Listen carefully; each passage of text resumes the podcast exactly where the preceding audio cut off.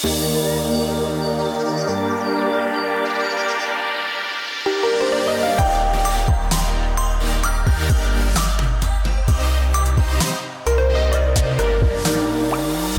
und willkommen zu Besser Leben, der Standard-Podcast zum Glücklichwerden. Ich bin Martin Schahuber. Ich bin Selina Thaler.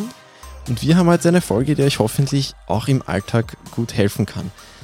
Es ist jetzt bei vielen Leuten gerade relativ schwierig. Es ist die Pandemie schon ziemlich ewig und es geht uns die Motivation aus. Es geht einfach auf die Substanz, ganze Zeit die Regeln einhalten, weniger Leute treffen, Homeoffice, Homeschooling und so weiter und so fort.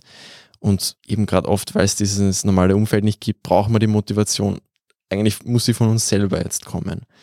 Und Selina, du kannst uns da hoffentlich heute weiterhelfen. Ich probiere es zumindest, ja. Aber mal zum Anfang, was ist denn jetzt Motivation eigentlich? Ja, also in der Wissenschaft gibt es jetzt nicht die eine Definition von Motivation. Es gibt ganz unterschiedliche Theorien, aber man beschäftigt sich in der Psychologie vor allem damit, warum Menschen eigentlich was tun. Es geht also um diesen Antrieb von unserem Verhalten und eben im Wort Sinn bedeutet es einfach interne Ursachen, die ein Verhalten von uns in Gang setzen oder verändern. Im Alltag setzen wir das aber oft gleich mit Tatendrang, Leistungsbereitschaft, Eifer, Fleiß, Ausdauer oder Entschlossenheit. Aber das, was da schon ein bisschen rauskommt, ist, es geht um ein zielgerichtetes Verhalten.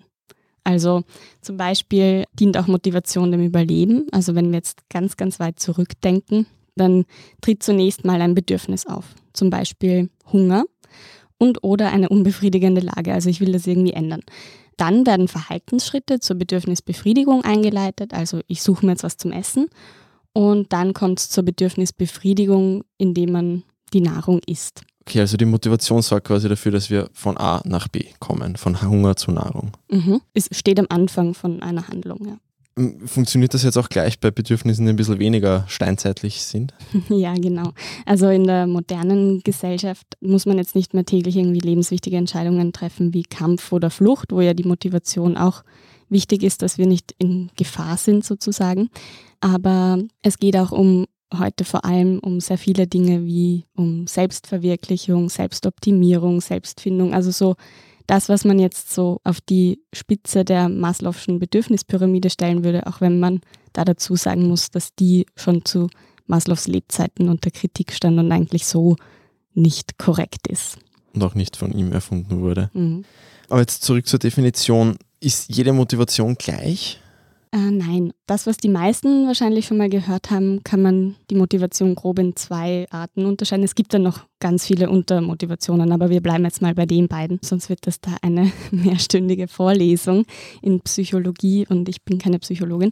Also, man kann zwischen intrinsischer und extrinsischer Motivation unterscheiden. Also extrinsisch ist, wenn es sozusagen von außen motiviert ist. Also es gibt zum Beispiel eine Frist, bis zu der man einen Artikel schreiben muss oder man hat eine Prüfung aber auch Geld oder Güter, gesellschaftlicher Status und Macht, auch das sind externe Faktoren, genauso wie angedrohte Strafen. Man handelt fremdbestimmt durch extrinsische Motivation. Intrinsische, das kann man sich jetzt schon ein bisschen denken, ist genau das Gegenteil. Wir machen Dinge aus einem inneren Antrieb heraus, weil wir eine Leidenschaft dafür haben oder weil die Dinge uns eben Spaß machen. Wir machen das für den reinen Genuss. Das sind auch Tätigkeiten, in denen wir in einen Flow-Zustand kommen können. Das kennen vielleicht manche von kreativen Tätigkeiten wie Malen oder Stricken oder Lesen, aber auch Computerspielen kommt ganz oft so ein Flow-Zustand zum Beispiel, dass man einfach die Umgebung ja nicht mehr so genau wahrnimmt wird es vielleicht auch eines Tages eine Folge dazu geben, eine eigene. Unbedingt, kündigen wir eh sehr oft an. Ja. um, ähm, dieser innere Antrieb, ist der jetzt gerade das größte Problem für die meisten Menschen? Ja, also ich weiß nicht, wie es dir geht, aber ich habe so ein bisschen das Gefühl, dass er schon auch vielen verloren gegangen ist. Und das ist ja auch in Ordnung. Also man muss ja auch nicht immer funktionieren vor allem in so einer Ausnahmesituation wie jetzt leisten wir ja alle mehr, als wir eigentlich glauben wahrscheinlich, oder? Also meine Expertinnen sagen immer wieder, dass es unbewusst so anstrengend ist, mit dieser Pandemie umzugehen und dass man das schon auch wertschätzen soll. Aber wenn einem jetzt quasi das trotzdem stört, dann kann man ja auch vielleicht aus dieser Folge was mitnehmen. Also die intrinsische Motivation ist schon auch sehr wichtig, wie wir auch in weiterer Folge hören werden. es kann jetzt zum Beispiel auch sein, dass bei einer Sache man jetzt nicht nur extrinsisch und nur intrinsisch motiviert ist, sondern diese Motivatoren können auch gleichzeitig wirken. Zum Beispiel bekommt man ein Projekt aufgetragen von seiner Chefin. Das ist jetzt mal extrinsisch motiviert, aber wenn man dann merkt, okay, das ist voll mein Ding oder ich werde darin besser, dann kann es sein, dass du auch eine intrinsische Motivation entwickelst und das macht dann irgendwann Spaß. Und deshalb glauben zum Beispiel auch manche WissenschaftlerInnen, dass man Menschen gar nicht zu irgendwas motivieren kann, wozu sie nicht eh schon intrinsisch motiviert sind.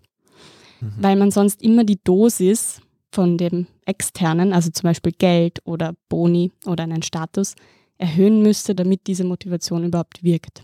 Das passt so zu subjektiven Eindruck von Menschen, die so im Consulting arbeiten oder in der Juristerei, die wirklich sehr viel arbeiten und immer sagen, eigentlich freut sie es nicht mehr, aber dann kommt halt noch mehr Geld und noch mehr Geld und noch mehr Geld.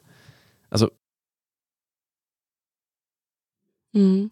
Wobei das Geld als extrinsischer Motivator jetzt nicht sehr nachhaltig ist. Also intrinsische Motivation ist schon auch eben viel anhaltender und ist auch irgendwo die Fähigkeit, dass wir uns selbst motivieren.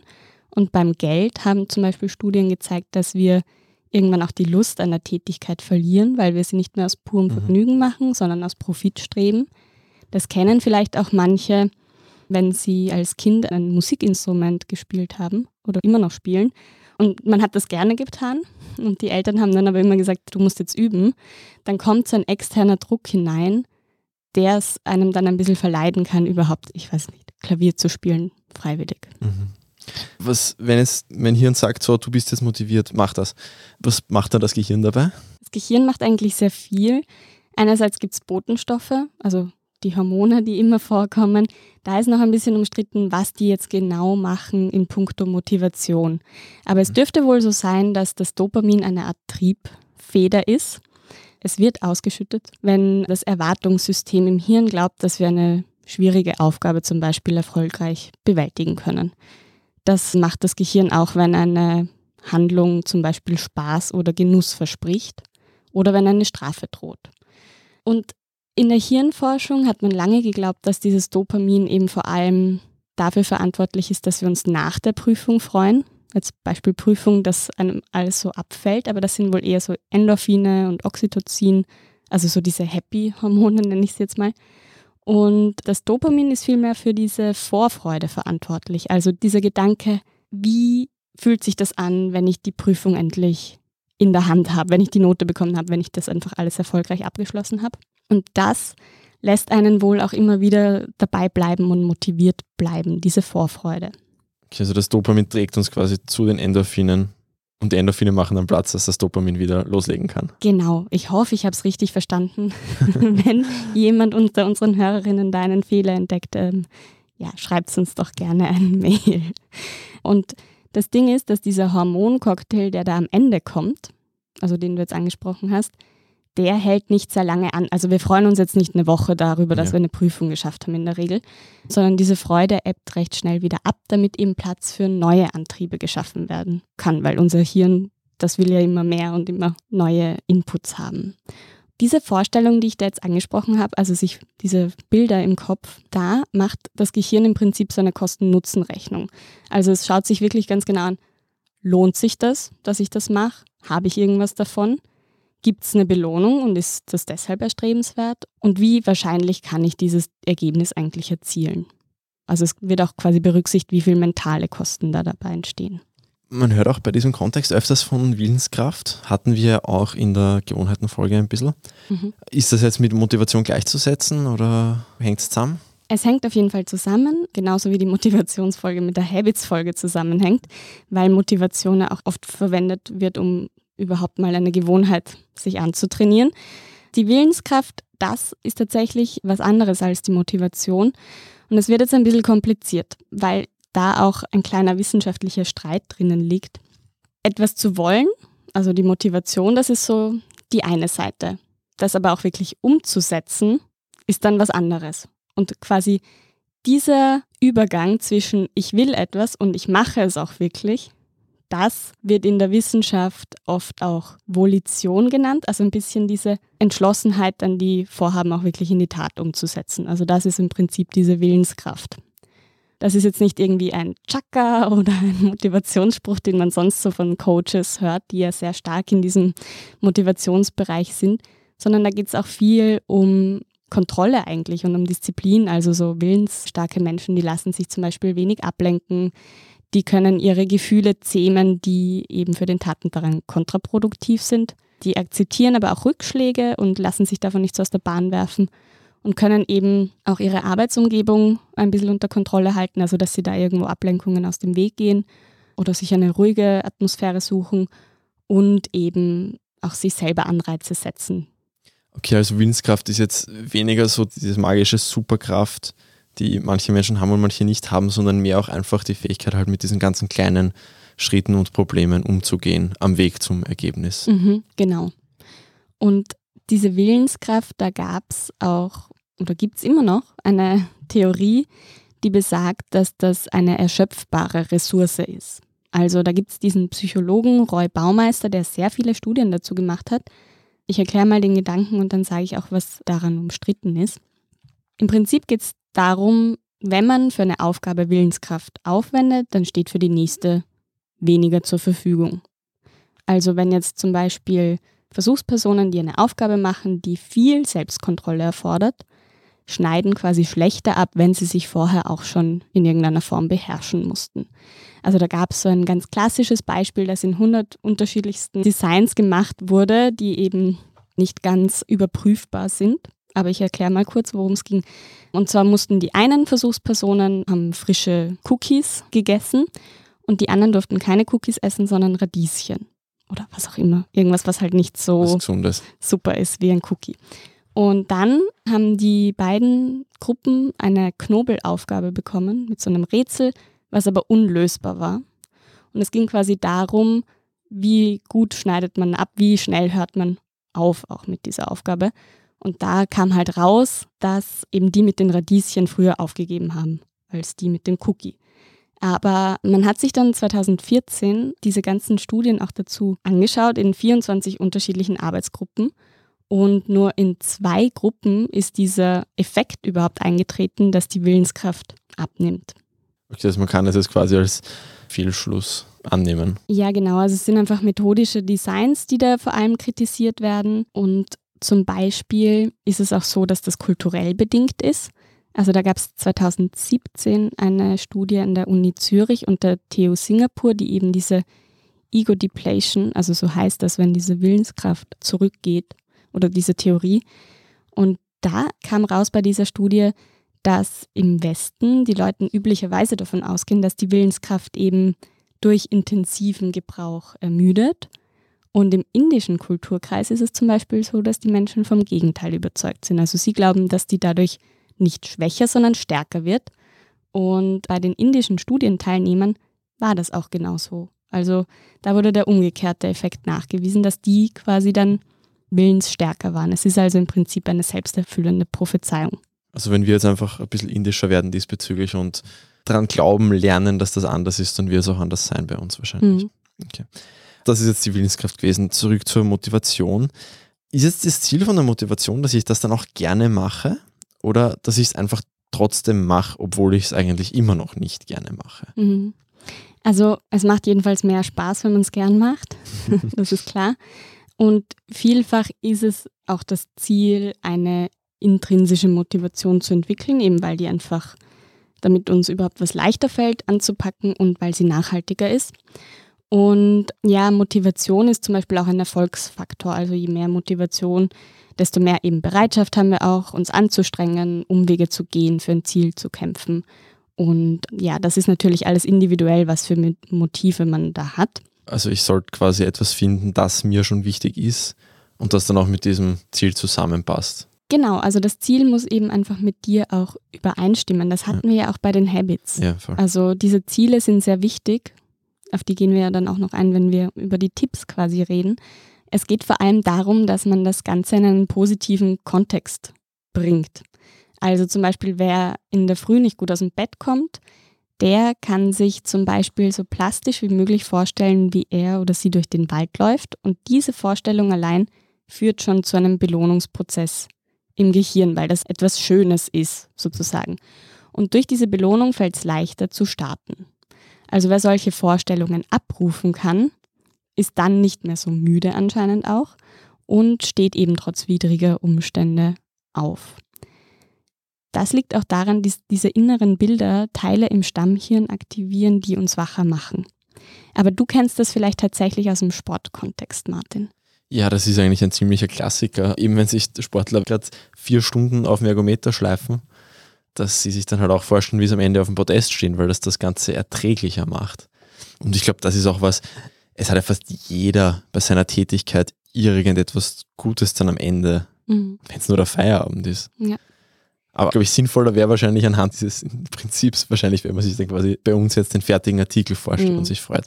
Oder sich freut, wie wir nette E-Mails kriegen auf unser Podcast-Postfach. Ja. Es soll auf jeden Fall was sein, was eben mit dir übereinstimmt. Also das war das, was ich vorher gemeint habe. Also dass man sich nicht selber belügt. Also wenn man jemand ist, der die Stille im Wald überhaupt nicht genießen kann, dann bringt das auch nichts, sich das in der Früh vorzustellen. Also das muss dann schon irgendwie passen. Aber diese Bilder, die helfen wohl. Also zum Beispiel, um noch ein anderes Beispiel zu bringen, beim Sport, da ist sowas wie Aufwärmen vorm Sport, findet jeder super mühsam. Mhm. Und man macht es dann oft nicht und verletzt sich dann. So. Jetzt kann man aber gerade in dieser Aktivität was Sinnvolles sehen beim Aufwärmen, nämlich eben, ich verletze mich weniger, wenn ich warm bin. Dann bekommt es einen gewissen Selbstzweck. Man macht schon mal eine Kleinigkeit und belohnt sich und kann dann leichter weitermachen mit dem übrigen Workout. Das ist so ein bisschen die Sportpsychologie, die das auch anwendet. Mhm. Und da geht es auch darum, das dann aktiv zu spüren. Also wie werden die Muskeln aktiv, die Gelenke warm, die Lunge weitet sich. Also da kann man ja auch viel spüren. Ja. Ja. Okay, wir gehen jetzt kurz in die Werbepause und sind sehr motiviert für die zweite Hälfte. Da geht es dann auch um die konkreten Motivationsfelder, also beim Lernen, beim Arbeiten, beim Sport und so weiter. Da gibt es dann einen Haufen Tipps für euch. Guten Tag, mein Name ist Oskar Bonner. Wenn man in stürmischen Zeiten ein wenig ins Wanken gerät, den eigenen Weg aus den Augen und die Orientierung verliert, dann ist es sehr hilfreich, wenn man etwas hat, woran man sich anhalten kann. Der Standard, der Haltung gewidmet. Jetzt gratis testen auf Abo der Standard AT. Ja, wir sind zurück aus der Werbung und jetzt wird es einmal sehr konkret. Motivation beim Lernen, fangen wir vielleicht damit an. Mhm. Ja, dazu lässt sich eigentlich ein eigener Podcast machen, deshalb begrenze ich mich jetzt auf das Wesentlichste, aber das, was ja viele Umfragen auch zeigen, ist, dass gerade Schülerinnen und Schüler, aber auch Studierende im Distance Learning halt erstens mal in einem ungewohnten Setting lernen, was schon mal Unsicherheiten bringt. Jetzt haben sie ein Jahr fast Erfahrung schon mit Pausen natürlich, aber trotzdem irgendwie so dieses sich selber motivieren und lernen, das ist nicht so einfach. Gerade was das Lernen angeht, also dieses Belohnungszentrum, was ich vorher schon angesprochen habe, das ist auch so ein bisschen verbunden mit dem Sinneseindruck von Neuem. Also unser Hirn belohnt es, wenn wir irgendwie neue Dinge sehen. Das mögen wir einfach. Und so ist es halt auch beim Lernen. Da lernen wir neue Dinge. Und da ist es so, dass die Leute, die einen inneren Antrieb haben, auch ein höheres Interesse an den Tag legen, ausdauernder sind, eine höhere Konzentration aufweisen und irgendwann noch bessere Noten erzielen. Studien legen auch nahe, dass selbstbestimmt motivierte Schülerinnen sinnvollere Lernstrategien an den Tag legen. Und die Gesundheit profitiert auch. Also man leidet dann zum Beispiel weniger schnell unter Stressbeschwerden, weil das eben auch diese Systeme, Motivations- und Stresssystem hängen auch ein bisschen zusammen. Ich glaube, das ist auch sowas, das wird vielleicht jeder aus seiner Schulkarriere kennen. Die Fächer, wo man nur aus Angst vom Fleck gelernt hat, da war man dann wahrscheinlich auch nicht so gut wie die Fächer, wo es einen halt doch richtig interessiert mhm. hat und man Freude dran gehabt hat. Wobei eben diese Angst tatsächlich schon auch ein Motivator sein kann. Aber, halt aber, jetzt nicht vielleicht die Motivation, ich schreibe einen Einser, sondern ich komme durch. Ja. Wie schaut es jetzt, wenn man schon ein bisschen älter ist und schon beim Arbeiten ist, aus? Ja, also im Arbeitskontext zeigen immer wieder Untersuchungen, dass die Motivation auch sehr stark mit der Zufriedenheit am Arbeitsplatz zusammenhängt. Auch die Leistungen der Mitarbeitenden sind besser, wenn sie zum Beispiel eben intrinsisch motiviert sind. Das liegt auch ein bisschen nahe. Bei qualitativen Tätigkeiten ist dieser Zusammenhang stärker als bei quantitativen. So, das klingt jetzt sehr abstrakt. Ich erkläre es mal an einem Beispiel. Also wenn du eine Tätigkeit hast, wo du selber irgendwas produzierst, wo du auch dich vielleicht ein bisschen mit reinbringen kannst in die Arbeit, Das wäre so eine qualitative Arbeit. Und quantitativ wäre jetzt so was Klassisches, Repetitives. Ich stehe am Fließband. Also da ist man weniger intrinsisch motiviert. Es gibt natürlich Leute, die das auch sind ja. und da ihren äh, Sinn auch drin sehen, aber so wird es halt grob unterschieden, genau. Man kann aber jetzt nicht, das ist immer so ein bisschen dieses Ding, was ist die Henne, was ist das Ei bei solchen Zusammenhängen. Weil es kann natürlich auch sein, dass sich gute Leistung auf die Motivation auswirkt oder umgekehrt. Da gibt es einfach noch nicht genug Studien dazu. Mhm. Und zum Beispiel kann gerade auch im Arbeitskontext helfen, etwas quasi zu tun, um wieder die Motivation zu bekommen, die gar nichts mit dem Arbeitskontext zu tun hat. Also zum Beispiel kann man diese Antriebslosigkeit, wenn man jetzt irgendwie gerade mal keinen Bock hat und, sich zum, und kann sich nicht motivieren, dann kann es eben oft helfen, Bewegung, also wirklich Sport oder spazieren gehen, gehen, wie auch immer, dem entgegenzusetzen und dann kommt oft langsam tatsächlich so ein bisschen die Motivation. Gerade das ist ja was, das im Homeoffice ein bisschen besser geht als in Bürozeiten vielleicht mhm. noch. Außer man wird stark überwacht. Aber was ich zum Beispiel auch gemerkt habe, ich probiere mir gerade anzugewöhnen, in der Früh ein bisschen zu sporteln. Mhm. Und da merke ich schon auch, dass mein Fokus, ein bisschen wie bei der Tanzenfolge, mhm. mehr da ist, wenn ich, auch wenn es nur zehn Minuten sind, irgendwie da herumstrampel in der Wohnung, dass man dann schon motivierter ist. Sind wir eh gleich beim Sport, der jetzt, glaube ich, wirklich seit Mitte März der Evergreen mhm. ist, wie man sich dafür motiviert. Voll. Deshalb würde ich auch einfach mal auf Folge 4 verweisen, wo es halt wirklich darum geht, wie man Sport zur Gewohnheit machen kann. Ich glaube, das ist tatsächlich so ein riesen eigener Podcast, den wir eh schon aufgenommen haben, mehr oder weniger. Deshalb würde ich da jetzt gar nicht so genau drauf eingehen. Aber das, was man zum Beispiel auch immer wieder findet, sind halt ganz viel auch Tipps basierend auf Erfahrungen von Spitzensportlerinnen. Was ist jetzt mit diesem generellen Motivationsmangel, der sich in ganz Österreich jetzt seit vielen Monaten breit macht? Wie komme ich, kommen meine Freunde wieder dazu, wieder so richtig gescheit anpacken zu wollen? Also es gibt ganz viele Punkte. Vielleicht noch eins allgemein vorweg. Also die Motivation kann sich natürlich auch verändern. Sie kann mal weniger und mal mehr sein, das weiß jeder. Aber sie kann zum Beispiel auch sich in ihrer Zielsetzung verändern. Also vielleicht haben wir die Motivation, irgendwie Gewohnheiten aufzubauen. Also wir wollen irgendwas tun. Es kann aber auch quasi die andere Richtung sein, wir wollen Rückfälle vermeiden. Es ist ja auch sehr okay, wenn man in der derzeitigen Situation vielleicht sich eben darauf beschränkt, eben Rückfälle zu vermeiden. Mhm.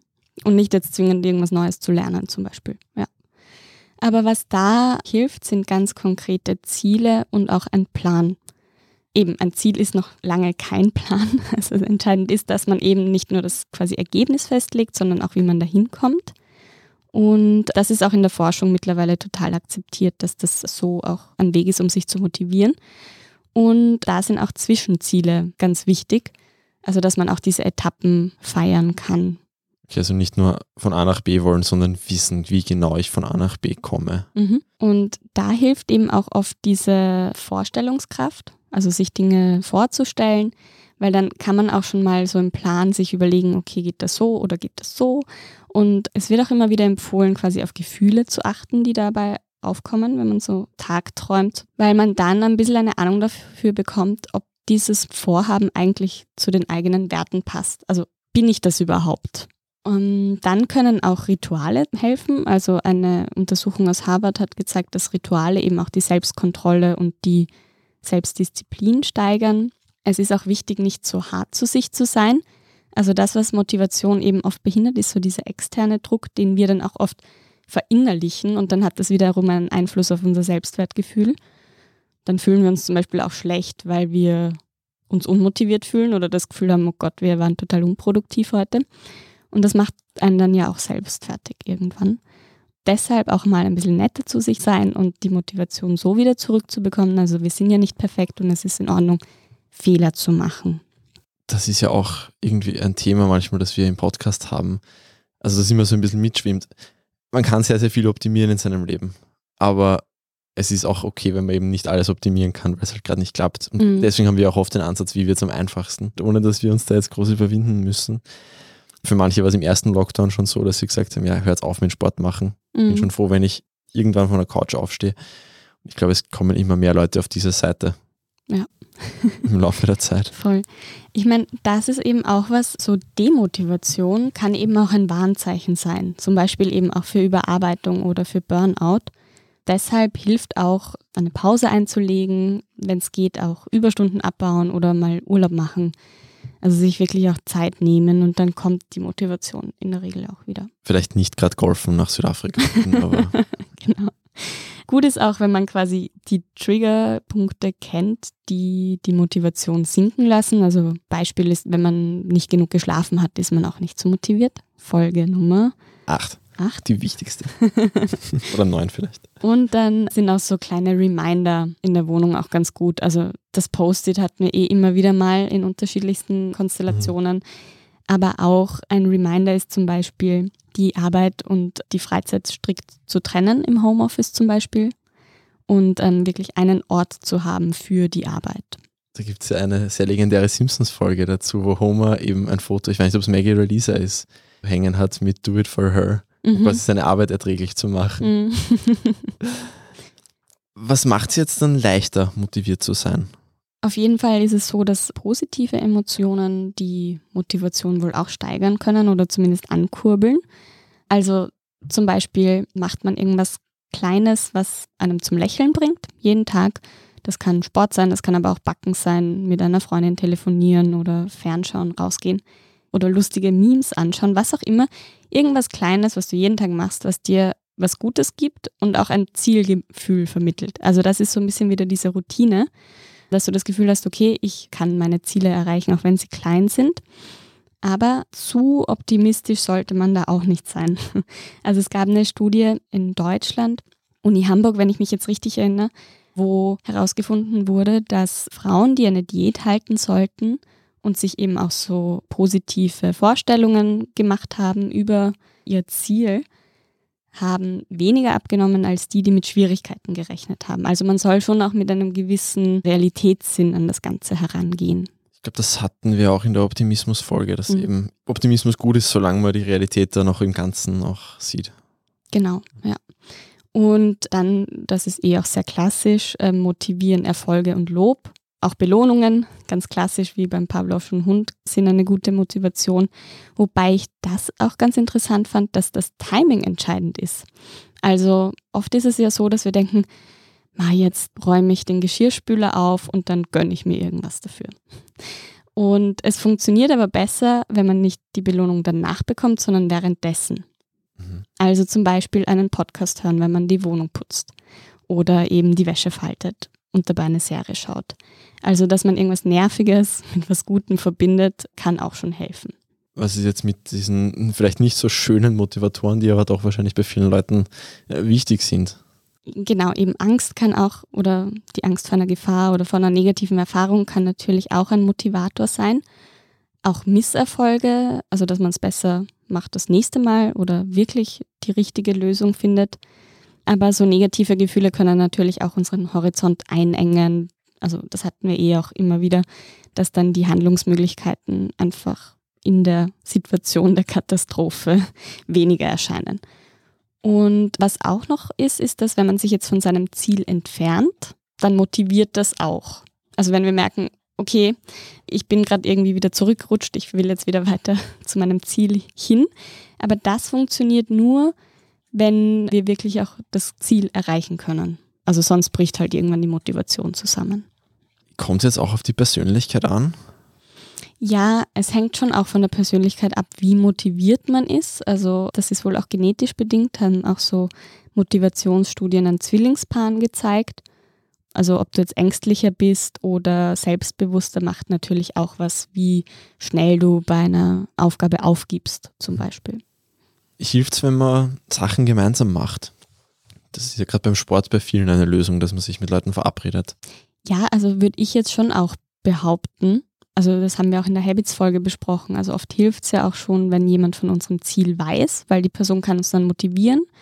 Wir können bei der Person auch Dampf ablassen. Also sie muss ja gar nicht mitkommen, aber man kann sie auch nur involvieren weil wir uns auch oft rechtfertigen müssen, wenn wir das Ziel dann nicht erreichen. Also ich finde, es spricht jetzt eigentlich nichts dagegen, jemanden zu suchen, mit dem man gemeinsam joggen geht zum Beispiel.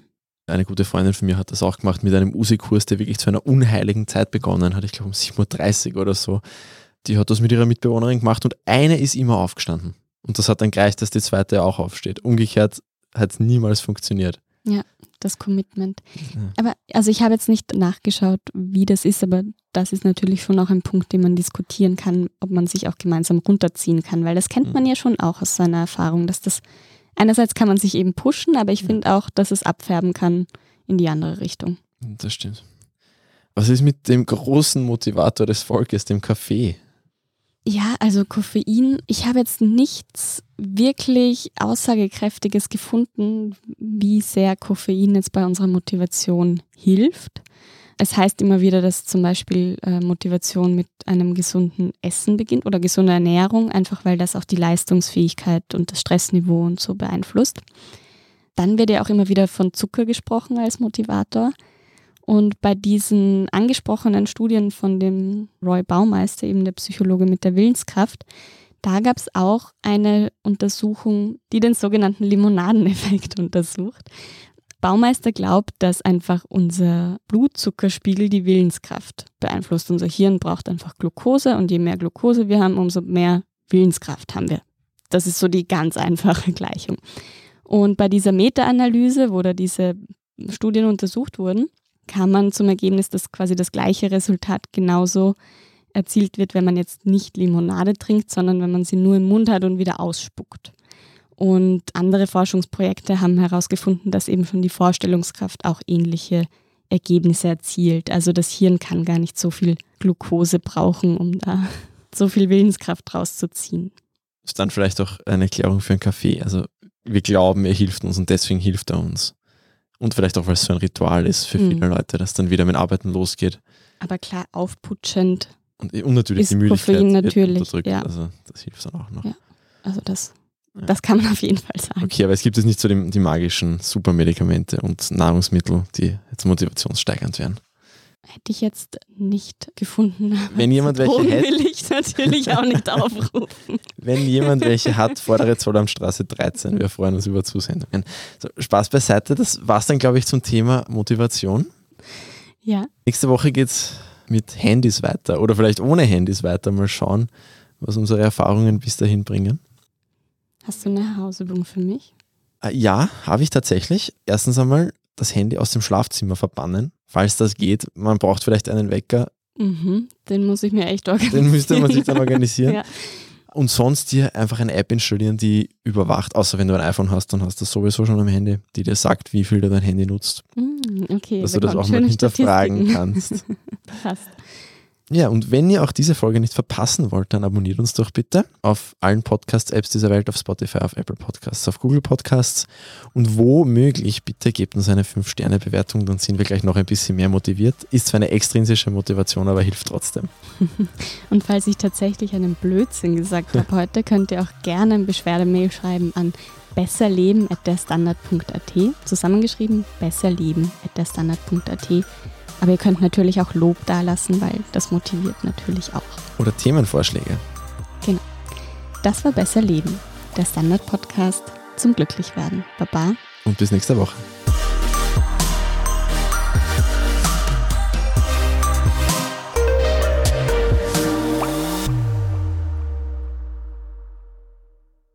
Guten Tag, mein Name ist Oskar Bonner. Wenn man in stürmischen Zeiten ein wenig ins Wanken gerät, den eigenen Weg aus den Augen und die Orientierung verliert, dann ist es sehr hilfreich, wenn man etwas hat, woran man sich anhalten kann. Der Standard, der Haltung gewidmet.